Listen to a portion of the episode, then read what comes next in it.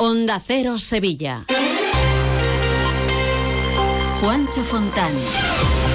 ¿Qué tal? Muy buenos días. La tan esperada y necesaria lluvia hace a esta hora acto de presencia en Sevilla. No ha parado de llover desde ayer por la tarde y así va a seguir durante todo el día de hoy. El aviso es amarillo por lluvia y viento hasta las 3 de la tarde en toda la provincia. Unas precipitaciones que no va a impedir que los agricultores y ganaderos vuelvan este viernes por cuarto día consecutivo a cortar carreteras. Onda Cero Sevilla. Noticias.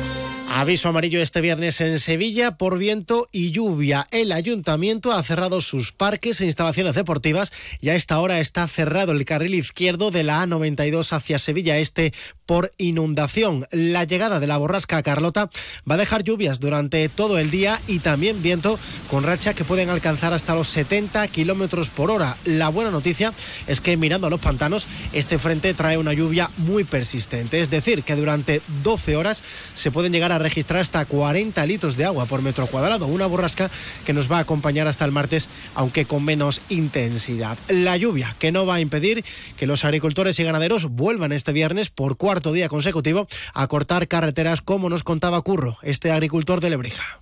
Si tuviera que coger cachofa, llueve, vente o granice, yo tengo que estar cogiendo cachofa. ¿Ustedes creen que a mí me va a importar ponerme ahí en medio sin nada de pie si está lloviendo? No me importa ni a mí ni a muchos de nosotros. A esta hora hay normalidad en las principales carreteras de la provincia, aunque habrá que estar atento a posibles cortes. Ayer cortaban varias carreteras de la provincia como la A92 a la altura de Araal, la AP4 o en el Saucejo.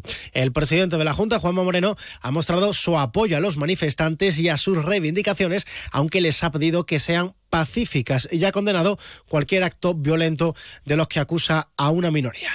Son reivindicaciones que son sensatas, que son justas, que son oportunas y por tanto esas reivindicaciones nosotros las apoyamos y trabajamos desde el gobierno andaluz en el ámbito de nuestras responsabilidades para intentar ayudarles. Lo que no apoyamos evidentemente son protestas que sean violentas o protestas que no estén, digamos, en los foros acordados, ¿no?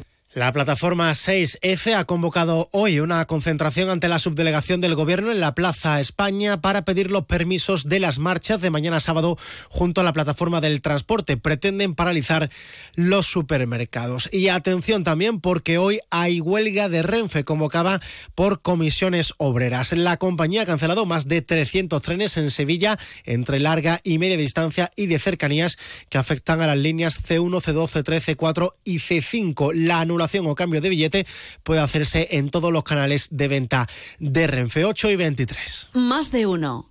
Onda Cero Sevilla. La consejera de Fomento, Rocío Díaz, ha anunciado que se ha adjudicado por casi 96 millones de euros el contrato para las obras del subtramo 1 de la línea 3 norte del metro de Sevilla, el que discurre entre Pino Montano hasta la estación de los Mares. Las obras podrían empezar en primavera y tienen un plazo de ejecución de 41 meses. Línea 3 norte, que ya estamos avanzando en ella, como todos ustedes saben, desde hace casi un año con ese ramal técnico iniciada esa obra, pues ya les puedo anunciar que también hemos adjudicado el contrato para el subtramo 1, con lo cual pronto, pronto iniciaremos la obra. Además, ha anunciado que en breve se adjudicará el subtramo 2 y en el plazo de un mes se prevé licitar el subtramo 3. Para el alcalde José Luis Sanz es un ejemplo más del compromiso de la Junta con la red completa de Metro de Sevilla. Otra prueba más de que el compromiso de la Junta de Andalucía, del presidente de la Junta, de esta consejería, con la ampliación de la red de metro de Sevilla es un compromiso firme y que tengo la certeza como alcalde de Sevilla de que la Junta de Andalucía no va a parar hasta que esa red de metro se amplíe. Y al final de esta semana el ayuntamiento espera terminar los trabajos de limpieza y mantenimiento en los monumentos a San Juan Pablo II y Miguel Cervantes que se encuentran en la Plaza Virgen de los Reyes frente al Palacio Arzobispal. El objetivo es mantener la imagen del monumento y preservarlo de futuros daños, como destaca el delegado de urbanismo Juan de la Rosa. El objetivo es mantener la buena imagen del monumento, de los monumentos y preservarlos de efectos nocivos que puedan acarrear futuros daños mayores. De esta forma se previenen daños y deterioros que puedan obligar más tarde a complejas intervenciones de, de restauración. Por otro lado, contarles que la Comisión Provincial de Patrimonio ha pedido información sobre la instalación de un rótulo con texto iluminado en la fachada de un edificio regionalista de Puerta Jerez, reconvertido en un hotel de cuatro estrellas. Patrimonio tiene ahora que decidir sobre una posible sanción porque había autorizado la colocación de un cartel, pero no de estas características. Canasta de bodegas Williams ⁇ Humbert patrocina los titulares. La audiencia de Sevilla ha condenado a dos años de cárcel a un joven que apuñaló a otro que le estaba agrediendo con un puño americano en un parque de San Juan de Andalfarache, unos hechos que ocurrieron en junio de 2021. También en tribunales ha sido condenado a tres años de cárcel el hombre acusado de dejar morir de hambre a su madre en agosto de 2022 y que estaba enferma y en condiciones inhumanas. Se le condena por un delito de homicidio por imprudencia. Y la Orquesta Barroca de Sevilla ofrece este viernes a las 8 de la tarde en el Teatro de la Maestranza las cuatro estaciones de Vivaldi, dirigida por Andrea Marcon. Se interpretará además una serie de conciertos para violín y orquesta dentro de este tercer concierto del ciclo Gran Selección. Luis, comemos en un asiático que a mí me encanta. Uy, que va, que me miran sospechosamente. Y un hindú que yo llevo tiempo antojado. Es que a mí eso me sienta muy malamente. Mira, pues vamos a ir a uno de aquí de toda la vida que nos pone nuestra copita de canasta. A ver, por ahí, con canasta donde tú quieras. En eso siempre estamos de acuerdo. Canasta. No, ni nada. Disfruta con un consumo responsable. En Volvo Turismos La Raza nos hemos adelantado. Hemos matriculado más de 40 vehículos para ti y los hemos dejado a kilómetro cero para que no te quedes sin estrenarlos. Sí, 40 de entrega inmediata y a un precio único. Y es que el futuro pertenece siempre a los que van por delante. No te quedes atrás. Empieza de cero. Volvo Turismos La Raza. Te esperamos en Carretera Su Eminencia 24, Sevilla. Embriocenter patrocina la buena noticia del día. El presidente de la Junta, Juanma Moreno, va a entregar este viernes los premios Andalucía de la Tauromaquia de la Junta. El premio Costillares a la carrera profesional taurina se lo van a dar a Curro Romero. Previo, premio Veragua a la ganadería de reses bravas para Miura. Premio Hemingway a la divulgación artística para Fernando Sabater. Y premio Puerta Grande a la promoción de la fiesta para Morante de la Puebla. Será a las 12 del mediodía en el Hotel Alfonso XIII de Sevilla. Detrás de un momento tan importante como vuestro embarazo, en EmbryoCenter hay más de 30 años de experiencia.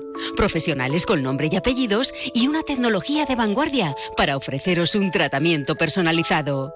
EmbryoCenter, desde 1985, expertos en reproducción asistida. Conócenos en embryocenter.es o visítanos en Avenida de Cádiz 27 y 29, Sevilla. Vuelve a Tomares España Debate, con los más interesantes análisis de la actualidad.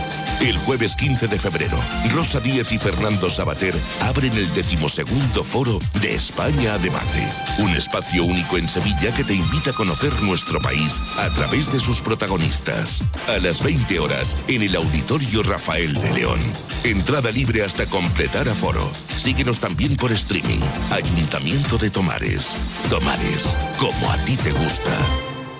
En este momento conectamos con nuestros compañeros para conocer las últimas noticias del deporte con Grupo Avisa, concesionario oficial Volkswagen, Audi, Seat y Skoda. Esta noche juega el Betis. José Manuel Jiménez, buenos días. Buenos días y a las 9 de la noche abren en Cádiz y Betis la vigésimo cuarta jornada de Liga en el nuevo Mirandilla. Primer partido sin Isco, que estará dos meses de baja. Abner Vinicius, que sufrió una esguince de tobillo, estará un mes fuera. A Ayoce aún eh, le quedan al menos tres semanas. El Chimi Ávila podría debutar, aunque no se le espera en el 11. El Sevilla recibe el domingo al Atlético de Madrid. Por otra parte, las familias Alés, Castro, Guijarro y Carrión han negado en un comunicado haber vendido su paquete accionarial a un grupo inversor chino relacionado con Iñaki Badiola, expresidente de la Real Sociedad.